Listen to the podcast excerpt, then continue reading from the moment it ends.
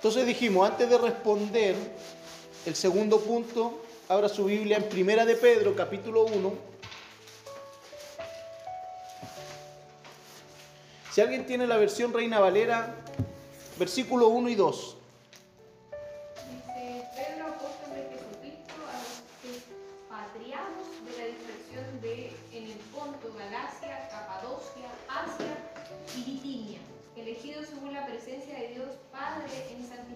Del Espíritu, para obedecer y ser rociados con la sangre de Jesucristo. Gracia y paz os sean multiplicadas.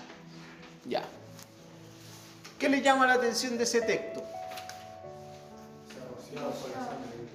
Ser rociado, ¿no es cierto? Ya.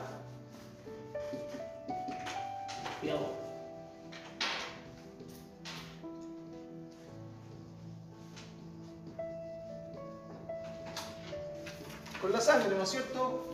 Pero lea al, al principio, hay algo, algo puntual ahí. Los elegidos.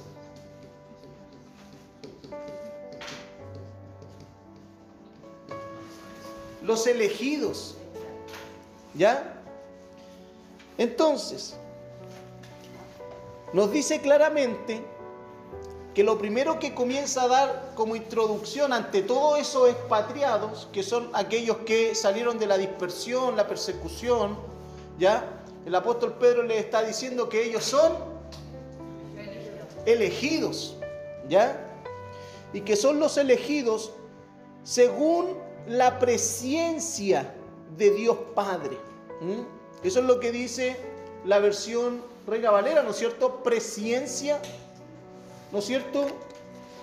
¿Qué otra- la versión, alguien tiene la nueva traducción viviente y después la PDT?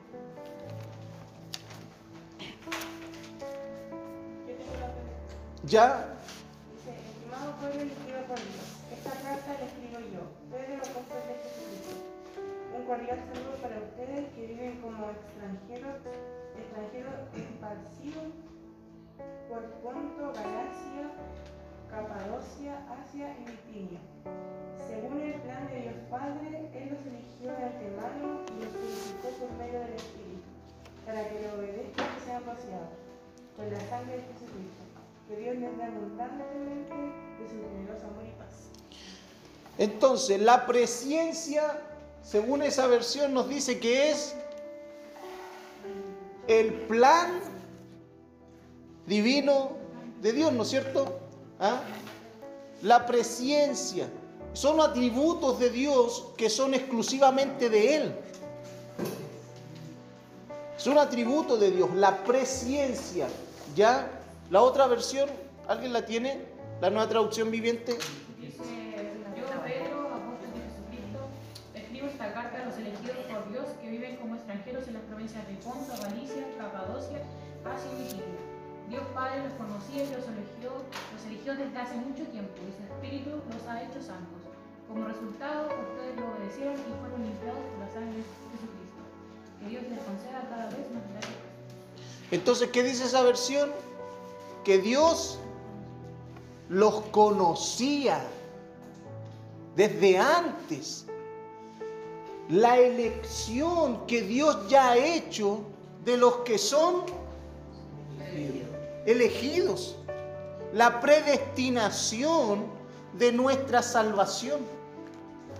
Y muchas personas tienen un conflicto con eso.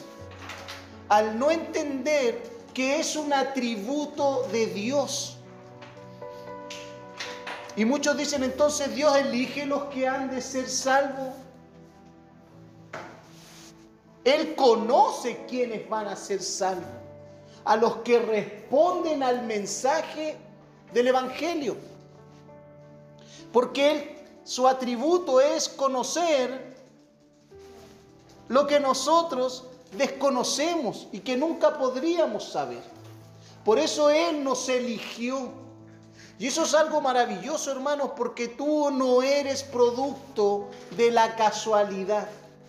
Tú no eres producto, yo no soy producto de casualidades, de herencias, de que, ah, es que mi abuelito, el tatarabuelo y el tatatatarabuelo es que eran creyentes y yo también terminé siendo un creyente. No, hermanos, es la elección. Dios nos ha elegido. Y el rey David escribió en los salmos que él nos conocía desde antes que naciéramos. Desde mucho antes. Él ya te conocía. Nosotros existíamos en Dios desde la eternidad. Es un misterio, pero es lo que Dios es. Por eso nosotros no podemos llegar a comprender a cabalidad la grandeza de Dios. Pero Él nos eligió en su presencia de Dios Padre, mediante la obra santificadora de quién? Del Espíritu Santo. Y allí es algo que nosotros vemos en, este, en estos dos versículos, y espero que usted lo haya notado cuando los leímos. ¿A quién usted ve en estos tres versículos? Actuando.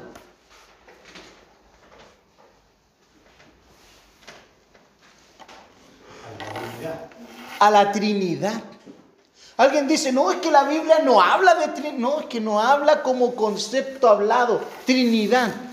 Pero nosotros vemos continuamente actuando al Padre, al Espíritu Santo y al Hijo. Independiente de cómo nosotros lo presentemos, si el Padre, el Hijo, el Espíritu Santo.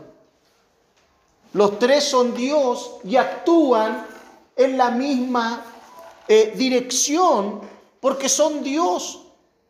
¿Mm? Es un misterio. Alguien dice que son tres dioses. No, es un Dios en tres personas. Yo no puedo explicarle con pera o manzana para que usted comprenda aquello, porque ni yo lo sé.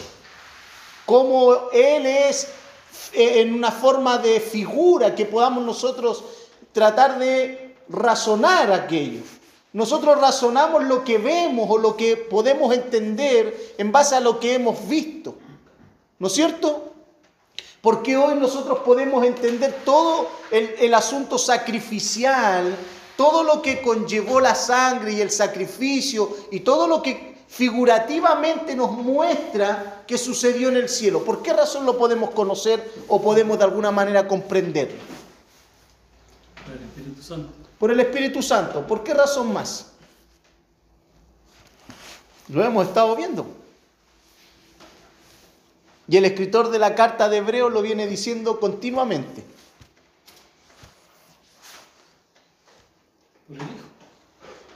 Porque la revelación que Dios ha establecido en el pueblo de Israel es figura de lo real.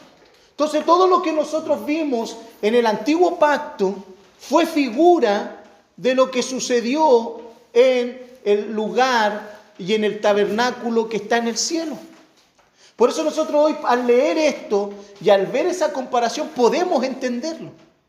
Pero imaginemos este cuadro, que no hubiese existido esa revelación en el antiguo pacto. ¿Lo podríamos entender? Podríamos entender sin tener esa revelación progresiva de Dios al hombre y que solamente se nos haya presentado a Cristo. ¿Lo podríamos entender? podríamos entenderlo, el simbolismo, el sacrificio de Cristo, si nosotros no conociéramos la revelación progresiva de Dios a través del pueblo de Israel? No podríamos. Es que no encontraríamos ningún sentido. ¿Por qué le encontramos sentido a que se hable de Cristo como el gran sumo sacerdote? Porque lo vemos en el antiguo pacto. Si eso no existiera y nos hablaran de un gran sumo sacerdote, no lo entenderíamos. Porque no, estaría, no, no, no está en nuestro registro. Nosotros entendemos lo que vamos comprendiendo progresivamente. Por eso Dios se ha revelado desde Génesis 3 en adelante con todo un plan de redención del hombre. Y por eso hoy nosotros podemos comprender todo eso, lo que hemos estado viendo.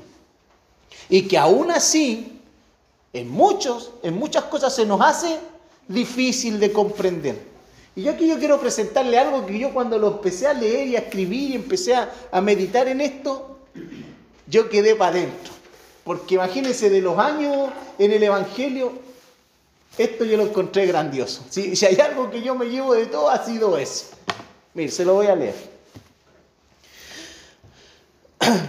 El texto nos, señala que hemos, para, eh, hemos sido nosotros elegidos, santificados, con un propósito, para... Lo leyeron todo, en todos los este sale. Obedecer. Ese es el propósito de que obedezcamos. Entonces, nadie en su conversión tiene la idea de ser también rociado con la sangre de Cristo.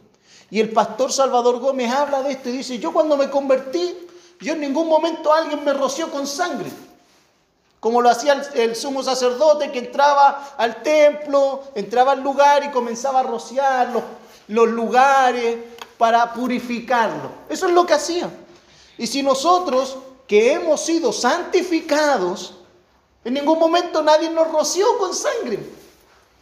Pero sí es algo que experimentamos en nuestra vida y en nuestra conversión. Eso sí lo, experimentamos. No lo vimos o no lo sentimos palpable, esa, ese rociar de sangre, pero sí lo experimentamos. Porque si no hubiese sido eso una realidad, nosotros no hubiésemos sido no hubiésemos sido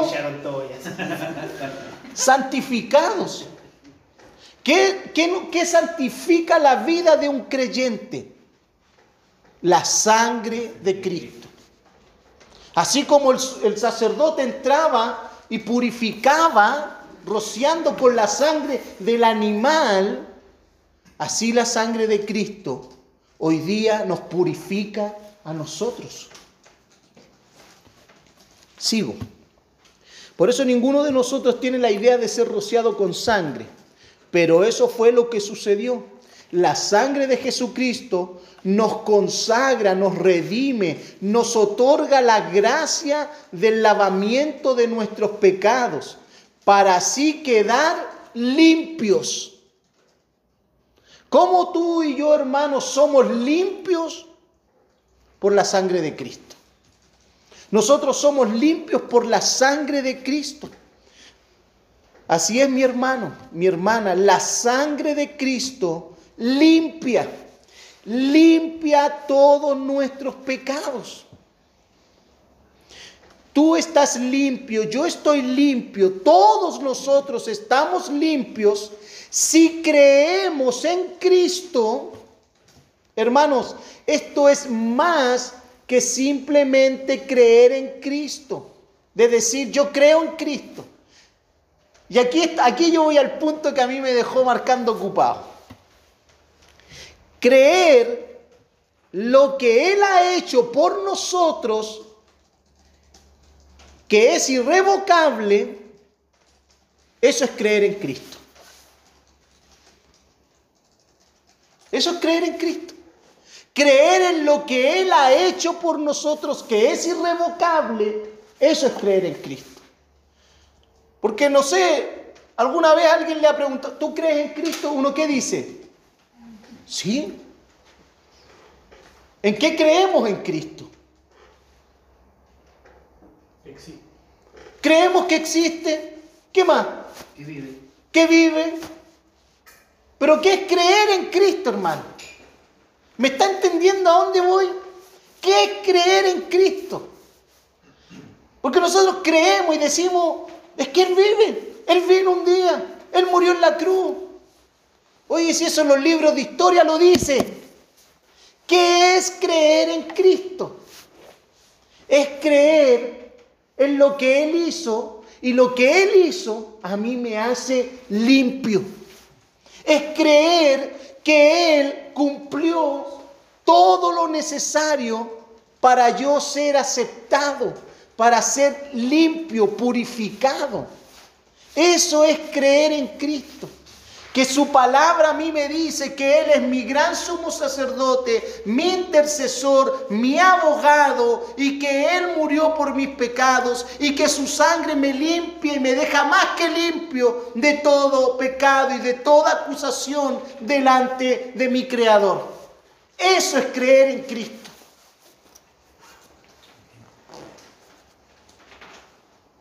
Yo lo encontré, cuando yo me empecé a meter en eso, hermano, yo decía, ¿qué onda? No, puedo, no lo vi nunca. Antes que se me vaya.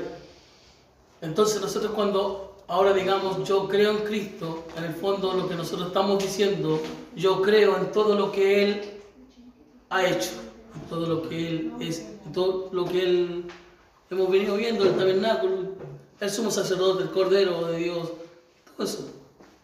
Es que eso es, porque nosotros cuando le presentamos a Cristo a las personas y evangelizamos a la gente, ¿qué les decimos? Es que Cristo es real, Cristo vino, Cristo murió en la cruz por ti. Sí, es cierto, pero ¿qué necesita creer aquel que está siendo evangelizado? Creer lo que significa todo eso por eso el, texto que dice Mateo 28, enseñándoles todas las cosas de las cuales yo les he hablado. Por eso el discipulado en la vida cristiana es la conversión de un hombre. No es simplemente el hecho de decir, sí, yo creo que Jesús es real. Hermano, consulta al darle a conocer el Evangelio de esa forma, al decirle que crea en lo que Cristo ha hecho por él, ¿cierto? ¿Eso va a provocar el arrepentimiento en la persona? Es que eso lo provoca. pero es primero eso y después el arrepentimiento. Eso provoca el arrepentimiento. Es que, ¿qué, ¿qué provoca el arrepentimiento?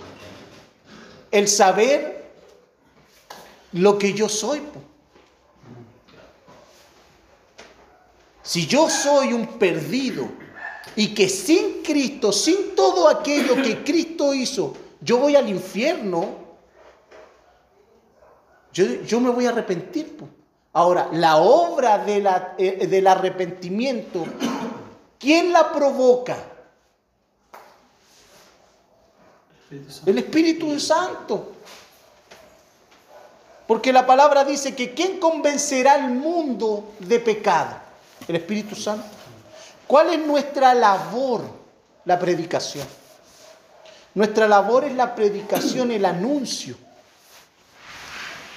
Pero yo no me quiero ir para ese lado, yo quiero que usted vea, hermano, lo que significa nuestra fe.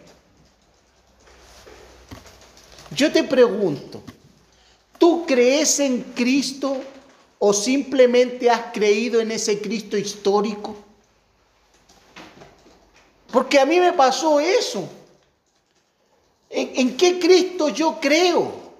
Creo en ese Cristo que me, al abrir el libro de Hebreo, Hebreo veo a ese gran sumo sacerdote, entender que la sangre de Cristo a mí me limpia y me hace acepto delante de mi Creador y que ese sacrificio fue una vez y para siempre. Yo creo a eso, yo creo en ese Cristo. O creo en ese Cristo histórico, en ese Cristo romántico que a mí me presentan las películas de Hollywood, lo que me muestra el cine. ¿En qué Cristo yo creo? Pues yo creo aquí te pregunto, ¿qué crees de Cristo? ¿Qué crees? Mire, escuchen la pregunta. ¿Qué crees de Cristo? No si crees en Cristo. ¿Qué crees de Cristo?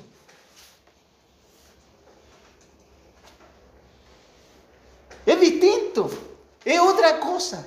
¿Qué creemos de Cristo? ¿Se ha fijado cuando usted quiere decir la verdad? Pero créeme, crea mis palabras, cree lo que yo te estoy diciendo, ¿no es cierto? Créeme. ¿Qué creemos de Cristo? De lo que Él nos dice, de lo que Él nos ha dicho, de lo que Él se ha revelado. ¿Qué creemos de Él? ¿Creemos simplemente que Él es mi ayudador? Creemos que Él está allí para hacerme bien. ¿Qué creo de Cristo? ¿Qué crees tú de Cristo? No si crees en Él. ¿Qué crees de Él? De lo que Él es. ¿Qué crees? ¿Lo entendió no?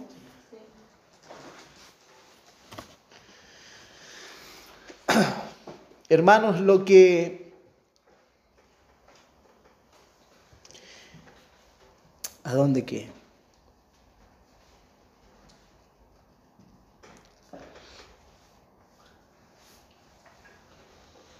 Hermanos, lo que creamos de Cristo será lo verdaderamente genuino, lo que viviremos y obedeceremos, lo que creamos de Él. Hasta nuestro último aliento que podamos dar en nuestra vida. Lo que creamos de Él. No lo que yo creo, si yo creo en Él, lo que yo creo de Él, de Cristo, lo que yo creo del unigénito.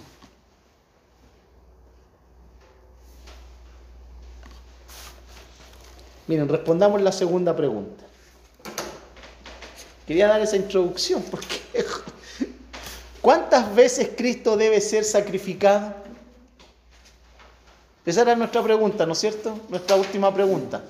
¿Cuántas veces Cristo debe ser sacrificado según usted?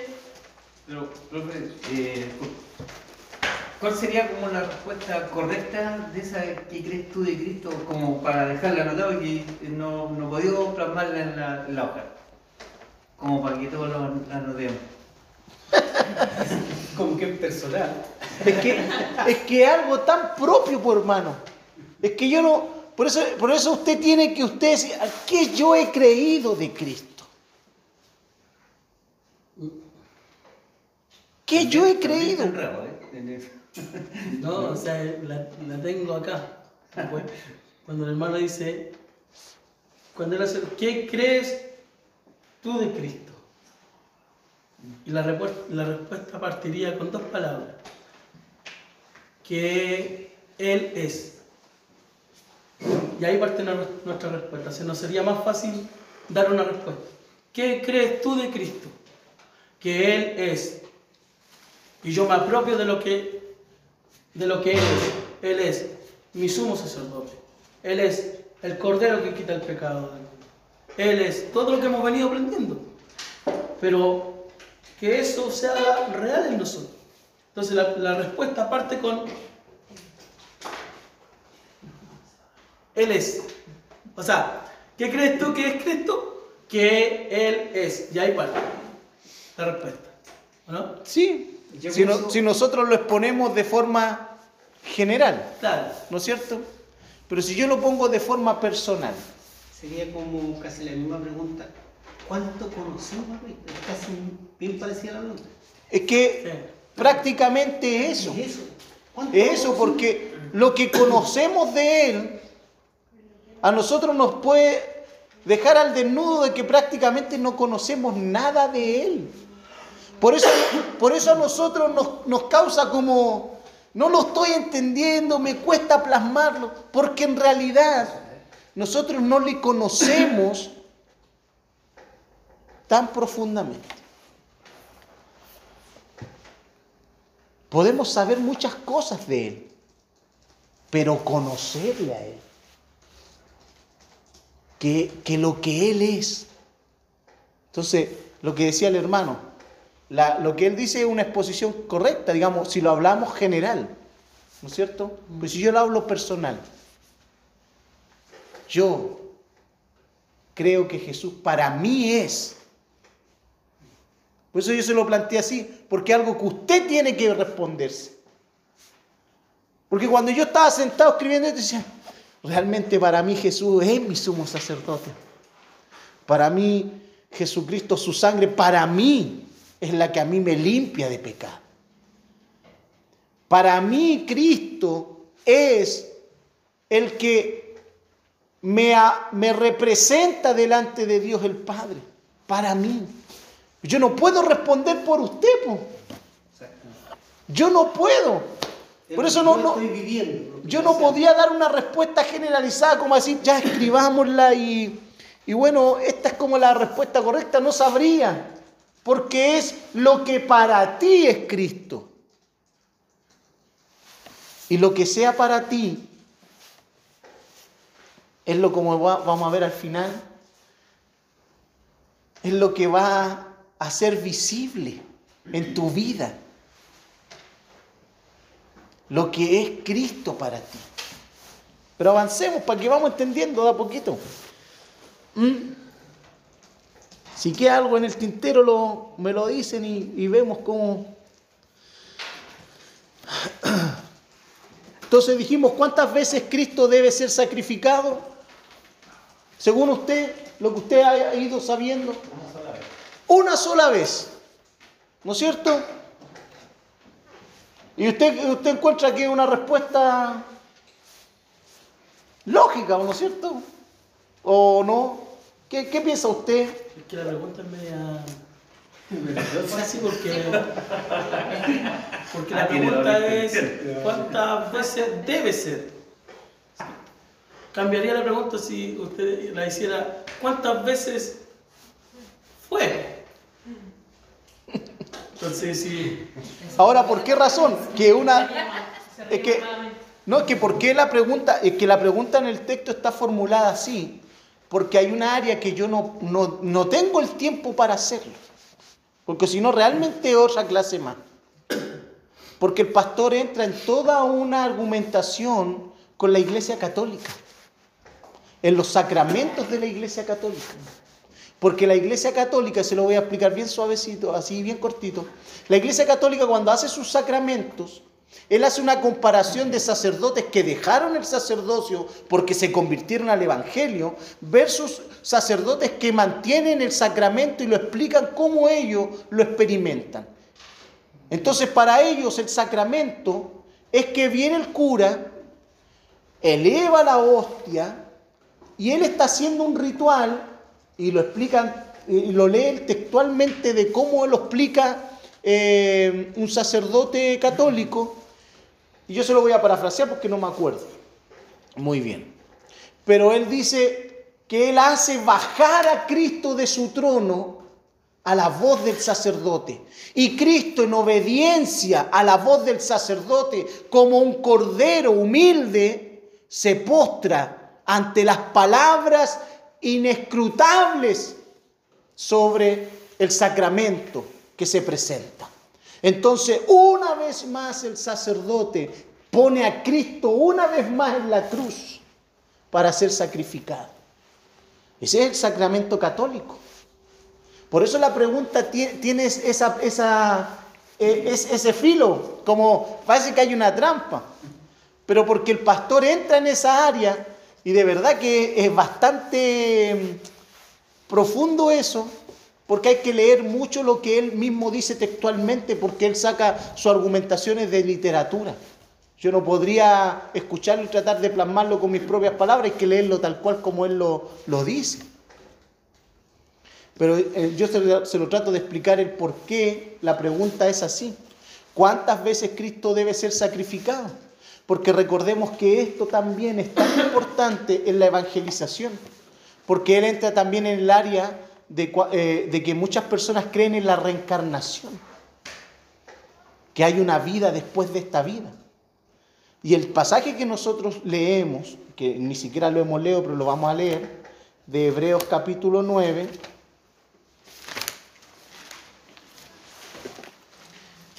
también el escritor habla que así como Cristo murió una vez, así también los hombres mueren una sola vez. Y después de eso, ¿qué viene? El juicio. Pero ¿qué piensan entonces los musulmanes, la India, que creen en la reencarnación y cuidan los animales? Entonces él entra explicando toda esa área. Por eso la pregunta, le vuelvo a repetir, tiene ese, es, de- es formulada de esa manera. Por eso yo le pregunté a usted qué piensa usted nomás, sin abarcar el resto. Oh. Está, está también cuando se dice de que con nuestra forma de actuar volvemos a sacrificar todos los días o bien seguido a Cristo. Eh, cuando se dice eso, ¿a qué se refiere?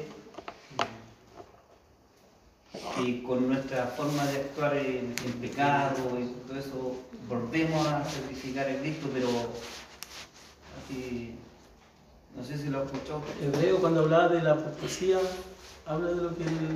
Pero era por la condición de los hermanos. Lo- No, pero es que ellos hablaban porque ellos pensaban de que, ah, no importa que ellos pecaran porque podían recurrir al- nuevamente al sacrificio de Cristo. Como menospreciando que recibieron ya el sacrificio y bueno, sigamos pecando porque el sacrificio nuevamente nos va, podemos volver a ese sacrificio. No, Cristo se sacrificó una vez. Por eso es la apostasía, digamos, la apostasía, eh, eh, es personas que experimentan la apostasía ya no tienen retorno. Por eso dice que no habrá otro sacrificio que pueda limpiar los pecados nuevamente, porque ya el sacrificio ya está hecho. Cuando alguien entra en la apostasía, espera que algo diferente a lo ya eh, realizado lo vuelva a limpiar. Entonces eso es lo que defiende el escritor de la carta, que no, no hay otro sacrificio. Pero si eso lo he escuchado y eso normalmente sucede en la Iglesia Católica, digamos, ellos plantean eso, digamos, que con nuestra propia conducta, porque si es, por- si es pensar en eso, que, y también, ojo, normalmente las canciones cristianas eh, traen mensajes como eso. Hay una canción que dice, hemos vuelto a poner a Jesús en la cruz con nuestras actitudes. ¿No es cierto? Entonces nosotros quedamos con esa idea. Entonces nosotros decimos, hoy cada vez que pecamos es como poner a Cristo en la cruz. No, si cada vez que pecamos, pecamos nomás. ¿Y qué dice Primera de Juan? Que el que ha pecado.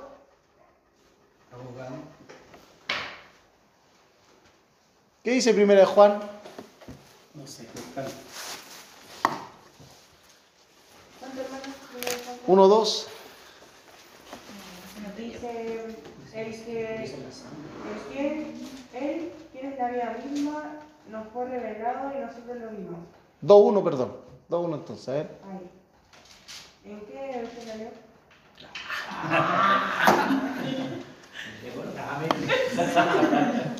La América. La tengo.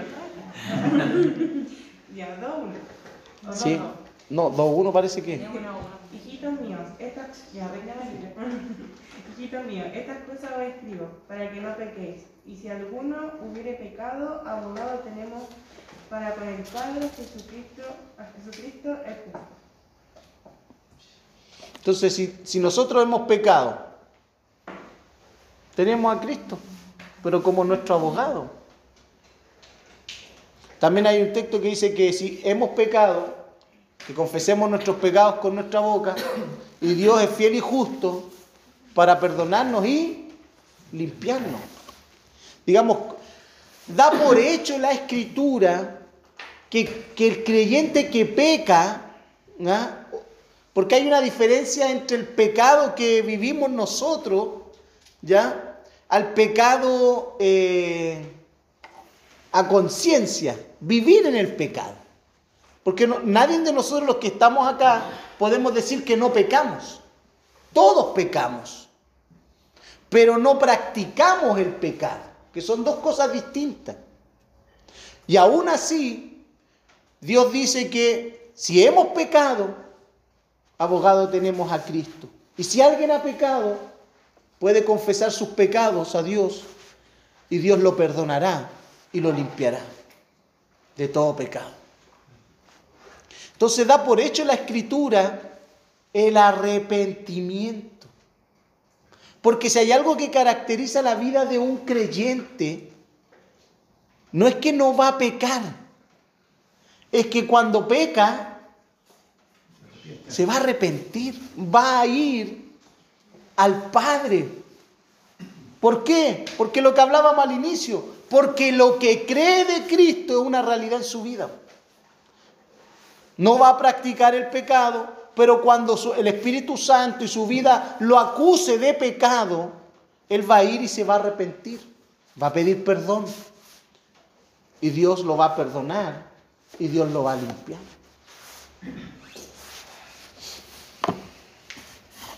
Ya. Siempre ustedes me van desviando, pastor.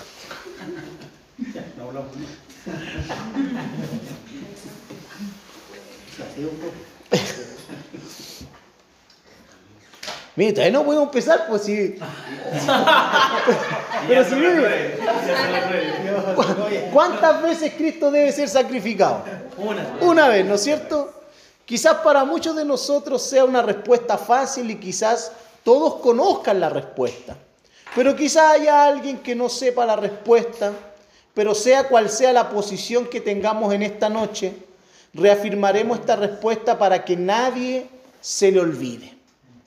Aunque como bien dijimos, la respuesta es sencilla, ¿ya? La respuesta es sencilla, pero la pregunta nos muestra la eficacia de esa respuesta. Y es allí a donde nosotros tenemos que poner nuestra mirada. No es lo fácil que sea la respuesta, sino en la pregunta, porque la pregunta nos muestra la eficacia de esta respuesta. ¿Cuál era la pregunta? ¿Cuántas veces Cristo debe ser sacrificado? ¿No es cierto? ¿Por qué esta pregunta nos muestra la eficacia de, esta, de la respuesta? Hermanos, cuando un producto tiene garantía de por vida, uno dice que ese producto debe ser muy bueno. Pero si, pero si aquellos que fabrican dicho producto son capaces de dar garantía de por vida, es porque están completamente seguros que el producto que venden es bueno y duradero. Por eso dan la garantía. Hermanos, hay algo que cada uno de nosotros debemos saber. El sacrificio de Cristo no solo tiene garantía de por vida, sino que el sacrificio de Cristo tiene garantía eterna. Y eso es lo que ha venido planteando el autor de la carta. No es que el sacrificio de Cristo sea algo que me sirve. Sí, me sirve. Pero no solo me sirve en esta vida, sino que me sirve eternamente. Por eso la, eh, la pregunta trae una, eh, una, una demostración frente a la eficacia de Cristo.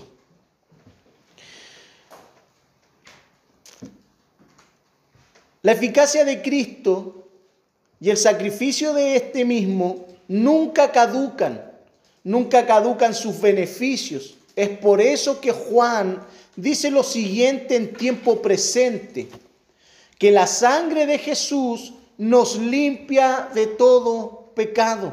Juan, primera de Juan capítulo 1, 7. Eso dice que la sangre de Jesús nos limpia de todo pecado. Primera de Juan, capítulo 1.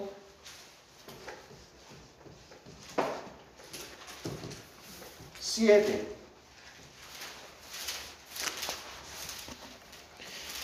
Hermanos, la sangre de Jesús por toda la eternidad nos mantendrá limpios delante de un Dios que tiene ojos tan santos y puros como para ver el mal. Dios no puede tolerar el mal, Dios no puede tolerar el pecado. Si nosotros sin Cristo nos presentamos delante de Dios, sin Cristo,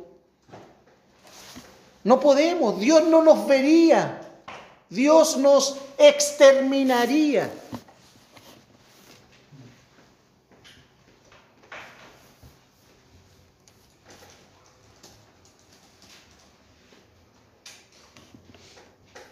Por eso, hermanos, alcanzamos a observar que la sangre de Cristo es tan eficaz, es insuperable el sacrificio de nuestro Señor Jesucristo ante un antiguo pacto que no podía cumplir ni llegar a la medida de Cristo.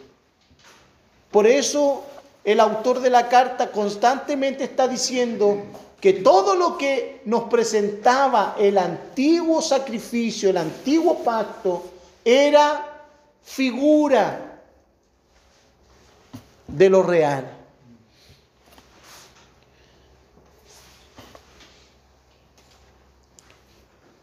Por eso nada podía llegar a la medida de Cristo.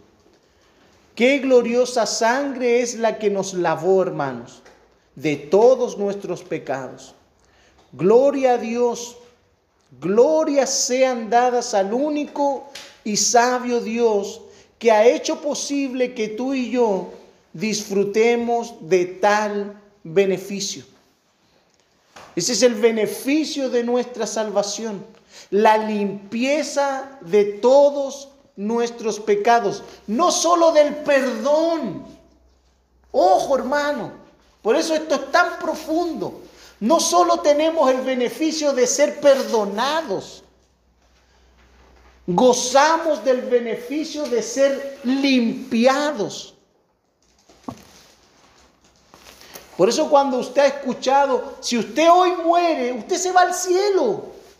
Usted hoy si muere y tiene a Cristo en su vida y Él es su sacerdote, Él, usted está siendo y ha sido lavado por la sangre de Cristo. Hermano, tú y yo estamos dentro del cielo. Estamos limpios, estamos santificados.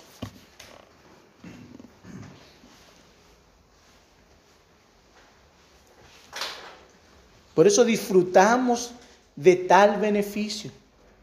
Hermanos, el autor nos muestra la comparación desde el versículo 23 al 28. Por eso, hermanos, podemos notar el énfasis de estos versículos. Observemos estos versículos. Versículo 23 y 28.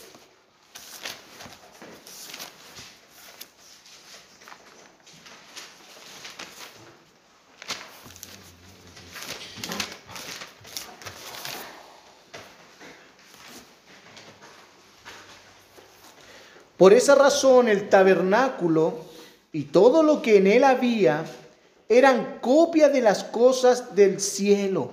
Debían ser purificados mediante la sangre de animales, pero las cosas verdaderas del cielo debían ser purificadas mediante sacrificios superiores a la sangre de animales. ¿A qué sangre se refiere? A la sangre de Cristo. A la sangre de Cristo.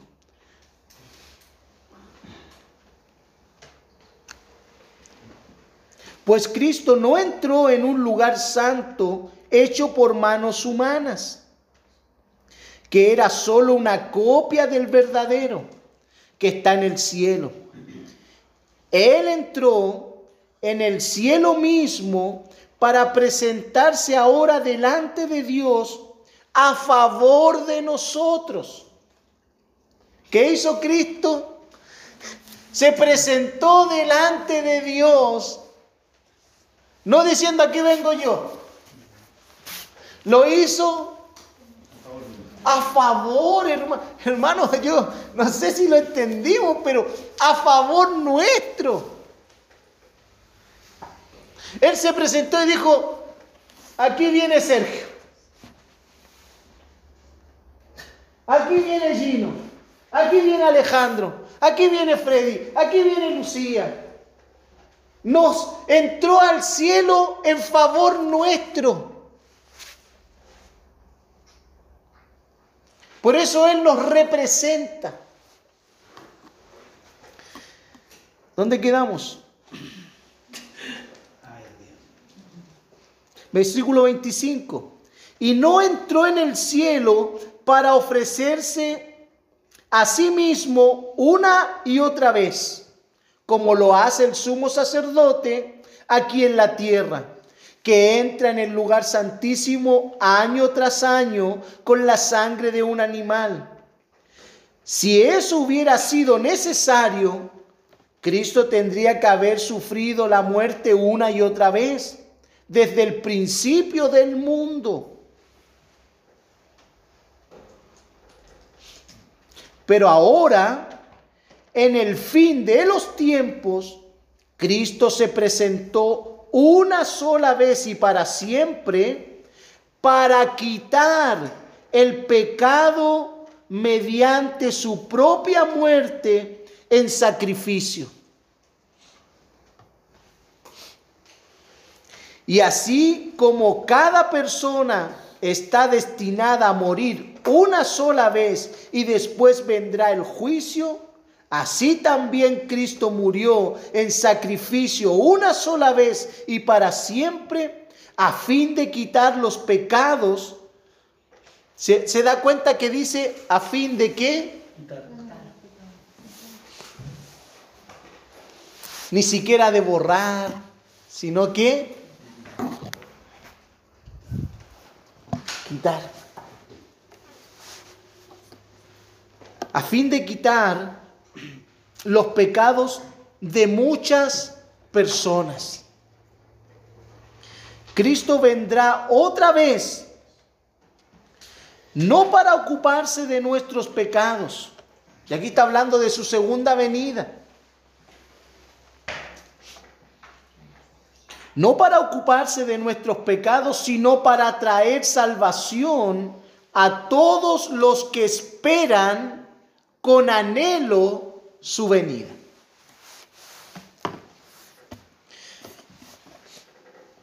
¿Se da cuenta todos los énfasis que nos comienza a dar los versículos que estamos viendo? El autor insiste que el tabernáculo y todos sus sacrificios son solo figuras, ilustraciones del tabernáculo verdadero. No olvidemos que el verdadero es el que está en el cielo. Por eso el capítulo 8 nos señala tal énfasis, que todo lo terrenal era solo una copia del verdadero. Por eso en el versículo 24 nos dice el autor que Cristo entró en un eh, en uno no hecho por manos humanas. El que está en el cielo lo construyó Dios mismo. Es por eso que Cristo es superior como sacerdote y también es superior como sacrificio. Por eso el Señor se presentó en el cielo como sacerdote y como sacrificio.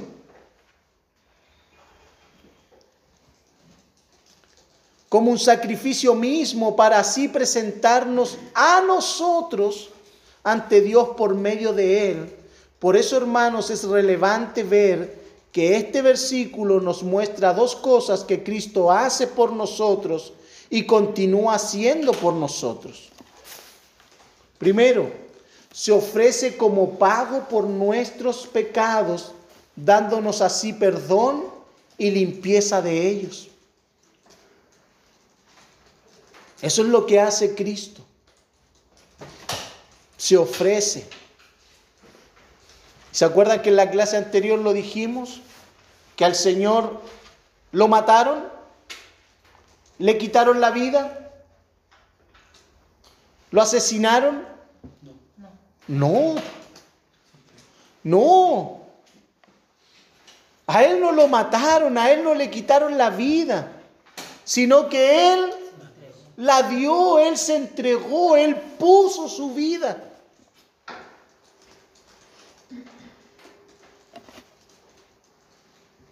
Y como Él ofreció su vida como pago por, nuestras, por nuestros pecados, dándonos así perdón y limpieza de estos mismos. Segundo, Cristo continúa intercediendo por nosotros como Dios y Señor de nuestras almas.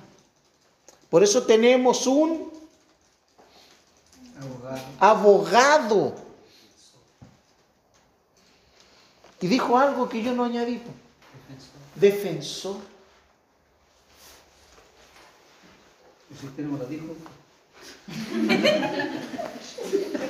Tenemos un abogado defensor.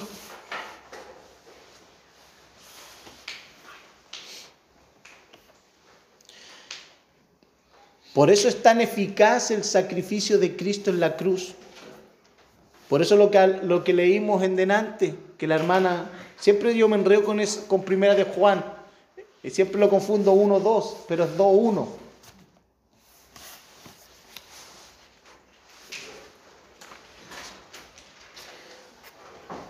Mis queridos hijos, les escribo estas cosas para que no pequen. Pero si alguno peca, tenemos un abogado que defiende nuestro caso. Esta versión lo dice así. Tenemos un abogado que defiende nuestro caso. Ante el Padre. ¿Ante quién defiende nuestro caso? Ante el Padre, pues hermano. Ante Dios el Padre. ¿Podríamos defendernos nosotros mismos delante de Dios el Padre? Es imposible. Ojalá a nadie se le llegue a pasar por la mente presentarse delante de Dios sin un sacrificio. Sin un sacrificio de por medio. Nadie puede presentarse delante de Dios sin un sacrificio de por medio. ¿Se ha fijado? No sé si alguna vez lo ha escuchado. Yo lo he escuchado. No, si cuando yo esté allá yo voy a hablar por mí allá. ¿Lo ha escuchado alguna vez o no? ¿No lo ha escuchado usted alguna vez? Tiene que escucharme. ¿Ah? Sí, hay gente que tiene esa osadía. Tiene esa osadía. No, yo ya, yo, yo hablo por mí. Como que la, hay gente que piensa que, que Dios está disponible a eso. Como que piensan que en el tribunal de Cristo, en el tribunal de Dios, que va a juzgar a los vivos y a los muertos, como que cada persona va a tener la oportunidad de decir, eh, ah, pasa fulano, te voy a escuchar a ti. ¿Qué tienes que decir en tu defensa? ¿No? Por eso nosotros tenemos un sello que garantiza nuestra salvación. Y el día que nosotros nos presentemos, díganos. Que se vaya. Pero sí, que se vean al tiro. Pero los que no han recibido a Cristo, ellos se van a presentar sin el abogado. Por eso. Entonces va, a caer.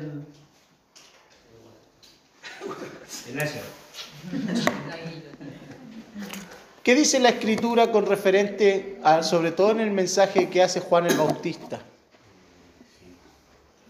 Y los evangelios también lo defienden de esa manera. Dicen que el que no eh,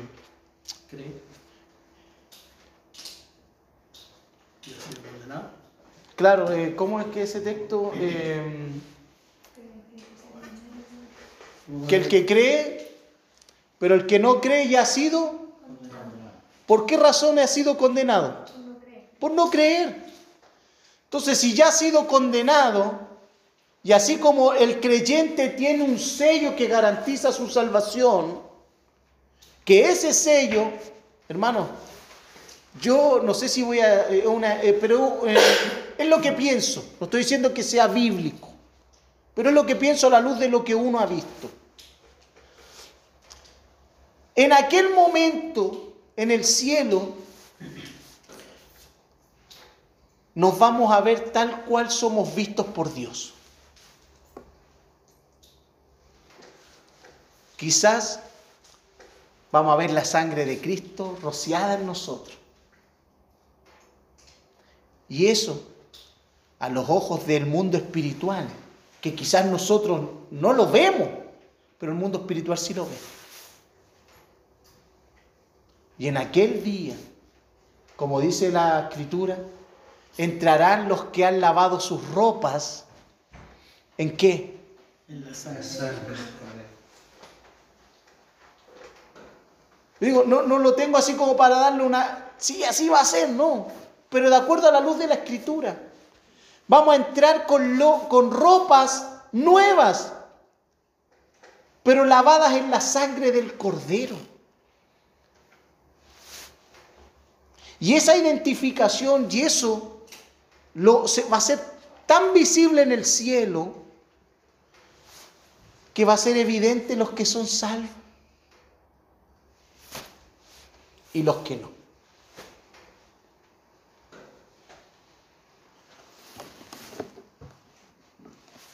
Ni siquiera habrá un juicio. es que va a haber un juicio, pero no para defendernos, sino que va a haber un juicio para condenación, donde ya el veredicto final será dado.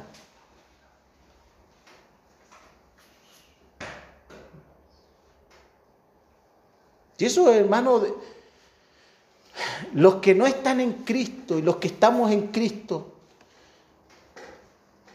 debiera a nosotros llenarnos de un temor reverente frente a esa verdad.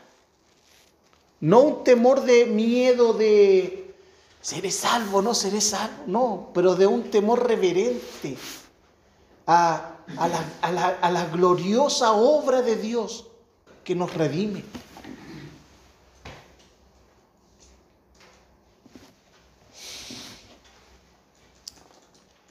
Sigamos.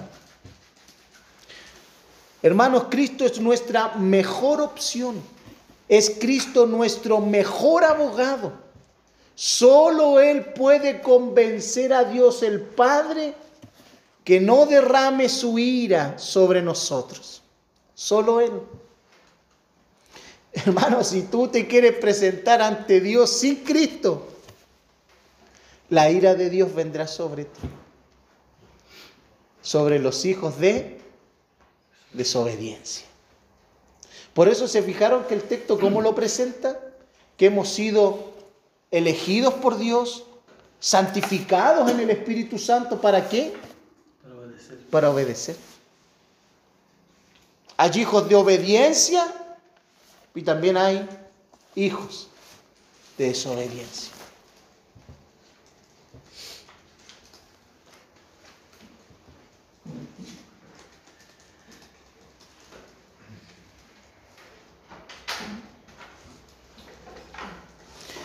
¿Por qué solo Cristo puede convencer al Padre de que no derrame su ira sobre nosotros? Porque Cristo ya llevó sobre sí nuestras transgresiones, nuestras culpas, nuestros pecados. Sobre Cristo fue puesto una vez y para siempre todo aquello que nos invalidaba para poder presentarnos ante nuestro Creador. Cristo tomó todo eso y lo clavó en la cruz una vez y para siempre. Todo aquello, hermano, que nos invalidaba para presentarnos delante de nuestro Creador.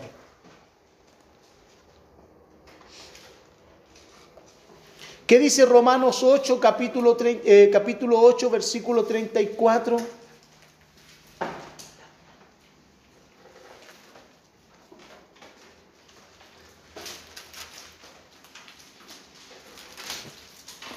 ¿Alguien lo puede leer? Romanos capítulo 8, versículo 34.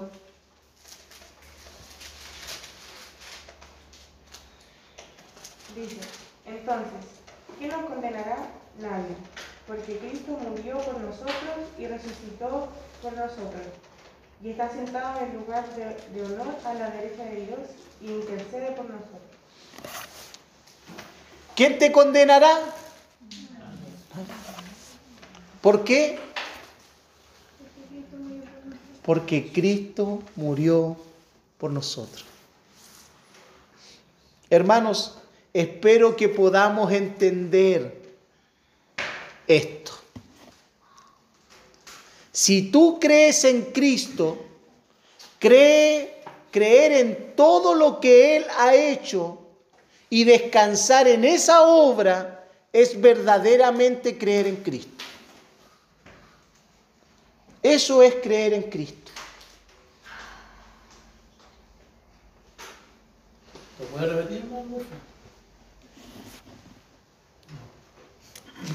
Lo último que dijo. Dijo una frase. Si tú crees en Cristo, creer en todo lo que Él ha hecho y descansar en esa obra es verdaderamente creer en Cristo. Hermano, tú puedes creer que Cristo murió por ti y no descansar en eso.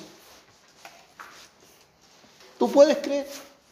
Tú le preguntas a un católico, un mormón, un testigo de Jehová, sí, yo creo en Cristo, que Cristo murió por mí. ¿Descansa tu alma en eso? ¿Descansa tu alma en eso? Porque eso es creer en Cristo, que tú descansas en lo que Él ha hecho.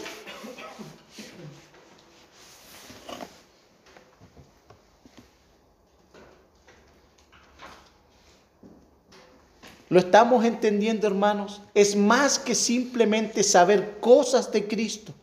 Es creer en sus méritos. Y yo ocupé esa palabra méritos. Es creer en sus méritos. Eso es creer en Cristo.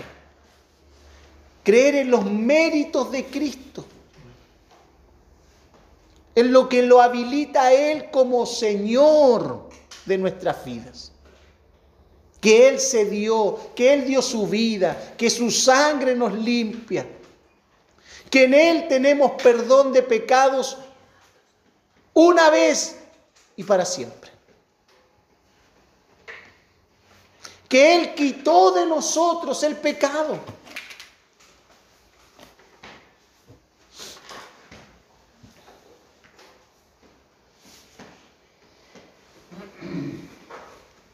Hermanos, lo que nos hace verdaderamente creer en Cristo es eso. Creer en sus méritos. Hermanos, tú y yo no podemos estar en mejores manos. No podemos estar en mejores manos. Que ni se te pase por la cabeza salir de las manos de Cristo. Que ni se nos ocurra, hermano, salir de las manos de Cristo. Estamos en las mejores manos. Hermanos, ¿cuántas veces debe padecer Cristo? Versículo 25. Dice, y no para ofrecer muchas veces y no para ofrecerse muchas veces. El texto nos viene repitiendo eso. Versículo 26, de otra manera le hubiera sido necesario padecer muchas veces, pero ¿qué dice al final del versículo? Que presentó una vez para siempre por el sacrificio de sí mismo para quitar de en medio el pecado. El versículo 28. Así también Cristo fue ofrecido una sola vez para llevar los pecados de muchos. ¿Cuántas veces Cristo debe ser sacrificado? Una sola vez. Una sola vez.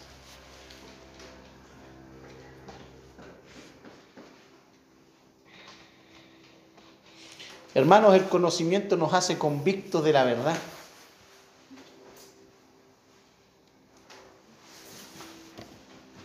Yo una vez por ignorancia, por ignorancia, yo estudiaba en el Instituto Bíblico ahí en Santiago, en el IBN Chile. Y al frente del IBN hay una tremenda iglesia en toda la esquina. Y justo había un matrimonio justo había un matrimonio. Y sabe que cuando casan, después pasa la gente a, a ¿cómo le llaman esto? La hostia, al, al, sacramento. Una iglesia católica. Y yo andaba con un, con un amigo, compañero de clase, y él era peluzón, pero peluzón. Y me dijo, vamos. No, le dije yo, vamos, me dijo, me convenció y fuimos. Yo no voy a quitarme mérito porque yo fui. Pero yo no sabía que íbamos. Y después este loco, que era loco, hermano, así. Me, dijo, me tomó de la mano y me dijo, ven, acompáñame. Y yo ahí mirando para todos lados, lo acompañé y nos pusimos en la fila a recibir la hostia, hermano. Y yo fui a recibir la hostia. Parece chistoso, pero fue chistoso. Pero hoy, al entender esto, hermano, yo estaba siendo parte de un ritual que hace que Cristo sea sacrificado una vez más. Yo hoy lo entiendo. Yo cuando estudiaba esto recordé eso. Por eso digo, el conocimiento nos hace convictos de la verdad. Digamos, hermano, ni se le ocurra a usted. No, es que para acompañar a la familia y entrar a la iglesia y, ser parte del sacramento. Aunque usted no lo vaya a recibir, pero ya usted estando presente, usted ya es parte del sacramento.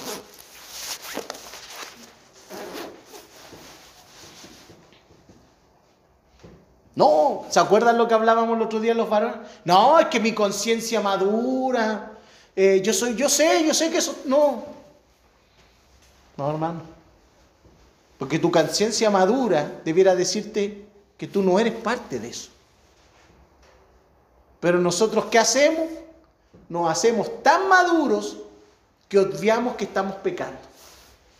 Y eso le pasaba a los hermanos. Por eso, ¿se acuerdan que lo, lo vimos los varones, ¿no es cierto? Eso, ¿sí? Que mucha gente se siente de que, oh, ha madurado en la fe. Y la autoconfianza de sí mismo te puede llevar a veces cosas que uno no considera a pecar.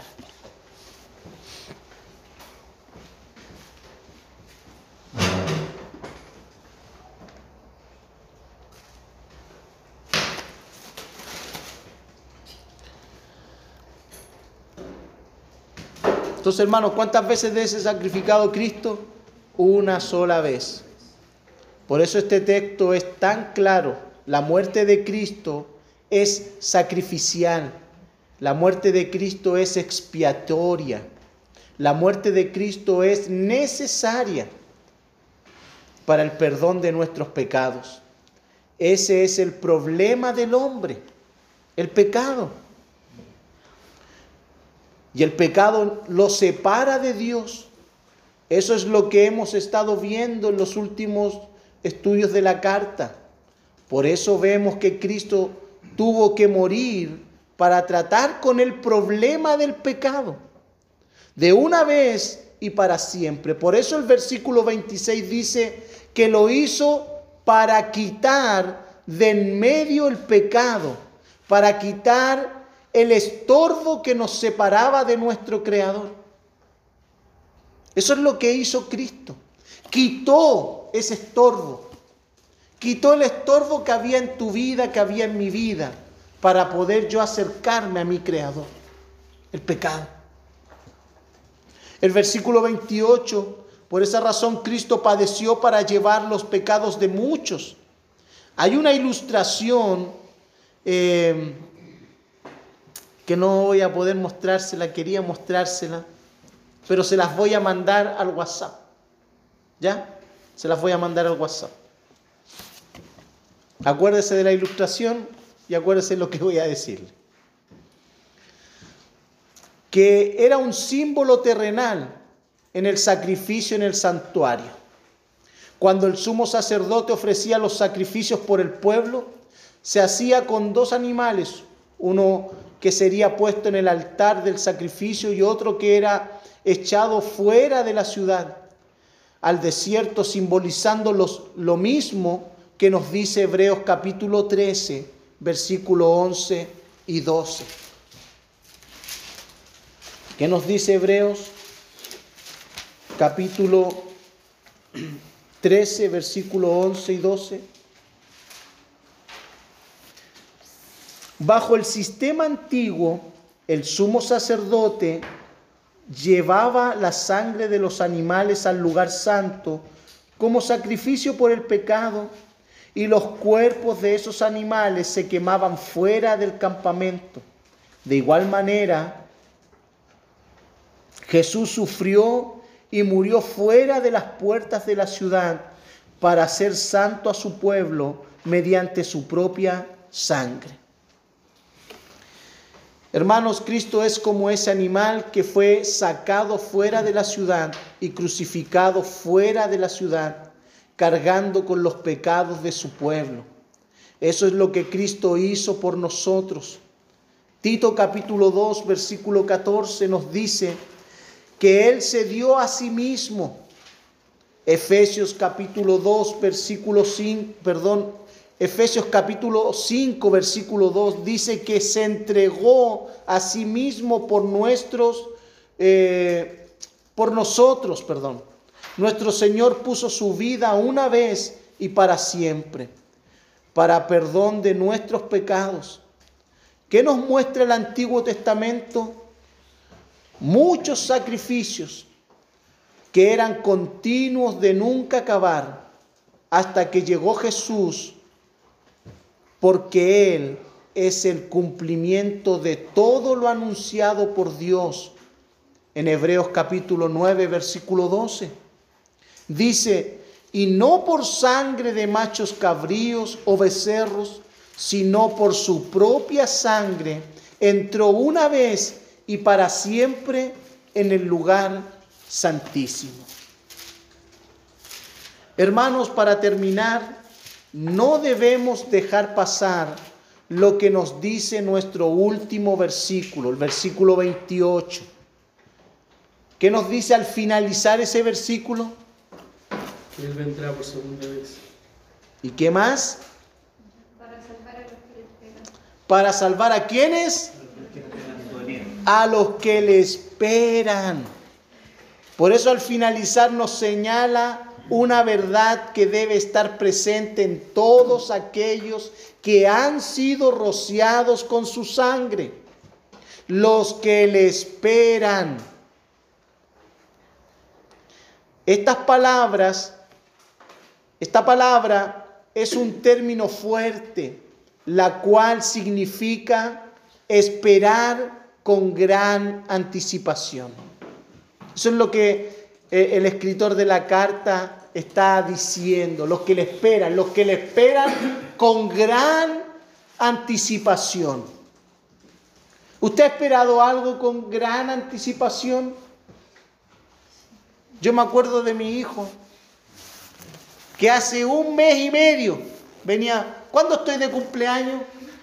Y llevaba los días contados. Te faltan 35 días, le dijimos. Y él todos los días, faltan 34. Y así empezó. Pero él con harta anticipación esperaba su cumpleaños. Entonces cuando el escritor de Hebreo nos está diciendo que Dios viene, Jesucristo regresará por aquellos que le esperan, la connotación que quiere decir es fuerte, porque está hablando de los que le esperan con gran anticipación.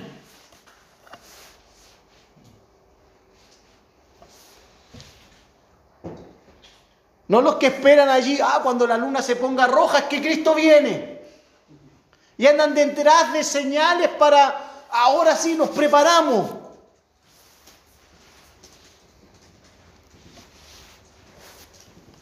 Nosotros notamos en la vida de un apóstol Pablo que vivía y servía a Cristo como que si Él viniese hoy. La iglesia primitiva vivía el Evangelio como si Cristo regresara hoy. ¿Por qué? Porque el Señor les dijo, regreso pronto.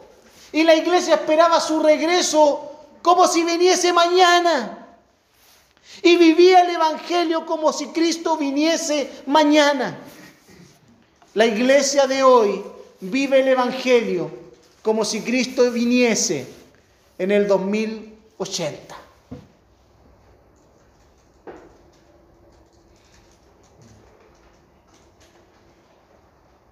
Por eso la connotación que da el escritor debe a nosotros remecer nuestra conciencia y nuestra conducta en nuestra espera del regreso del Señor.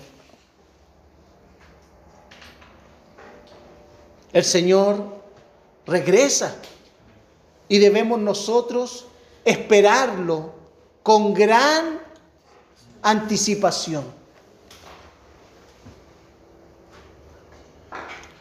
Y nosotros vemos el evangelio, los evangelios que el Señor habla y da parábolas de eso. Aunque no lo escribí, me estoy acordando recién.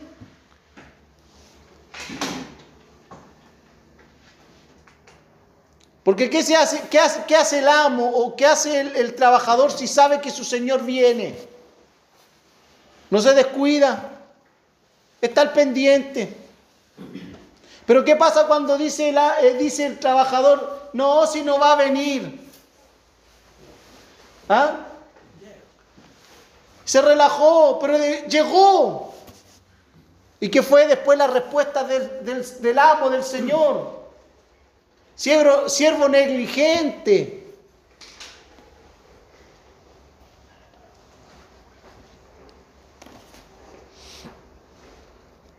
Por eso significa esperar con gran anticipación. No es un deseo liviano ni pasajero, sino que es un deseo vivo y transformador, un deseo que nos afecta en nuestro vivir diario, hermanos. Jesucristo vino a salvar a los que le esperan. Por eso un verdadero creyente es uno que le espera con gran anticipación. Ve, vive como si Cristo regresara hoy por él. Así debemos vivir los que le esperan.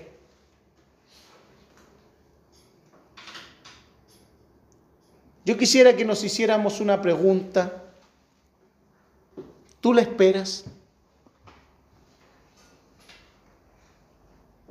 ¿Tú estás esperando a tu redentor? ¿Lo estamos esperando? El texto nos dice que Él viene a salvar a los que le esperan. A los que le esperan. Hermanos, esto es serio. Y no estamos, si no estamos, perdón, esto es serio, si no estamos aliados a Cristo, estamos aliados al diablo. No hay un término medio. No nos engañemos. El asunto es tan serio y a la vez es simple. ¿Somos de Cristo o no lo somos? Porque cuando Él venga por segunda vez, y el texto lo dice, será demasiado tarde. Porque Él no vendrá en relación a nuestros, o no vendrá en relación al pecado. Él no vendrá. Su segunda venida no tiene relación con el pecado. Su segunda venida no tiene relación para perdonar pecados. ¿Por qué? Porque ya lo hizo. Que lo complete la oración. Ya. Esto, esto tiene que quedar claro, hermano. Una sola vez. Una sola vez y para siempre. Por eso, el Señor en su segunda venida no vendrá en relación con el pecado. Y eso es lo que Hebreo nos está diciendo. ¿Por qué el énfasis? No, él no, está dando el énfasis a la segunda venida. Pero sí la segunda venida nos tiene que hacer ver con quién estamos. ¿Con Cristo o con el diablo?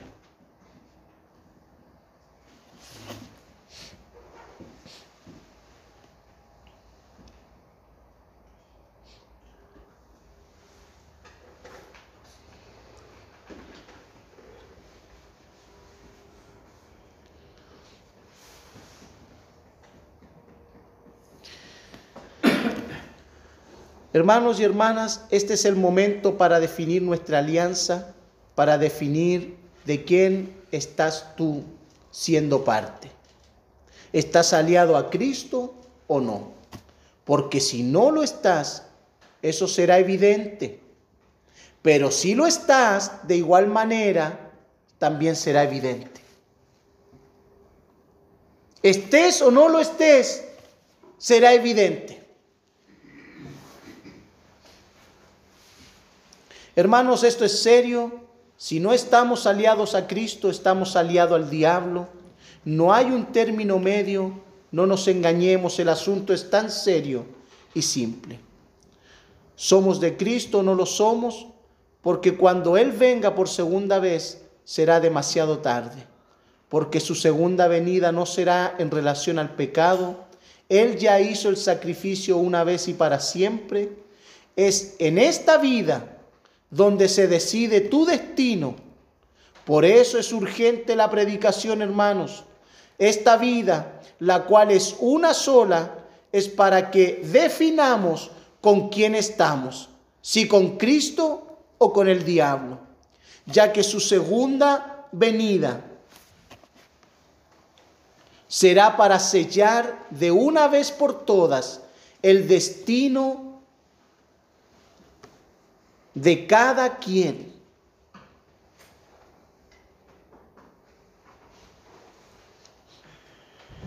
Él vendrá como Señor a establecer su reino y a tomar a sus súbditos para toda una eternidad. Porque todo reino necesita súbditos. Porque todo reino tiene un rey. Y todo rey tiene un reino y todo reino tiene súbditos. Él nos viene a buscar. ¿Le esperas? ¿Le esperas? Él viene, hermano. Esperémosle. Con gran anticipación.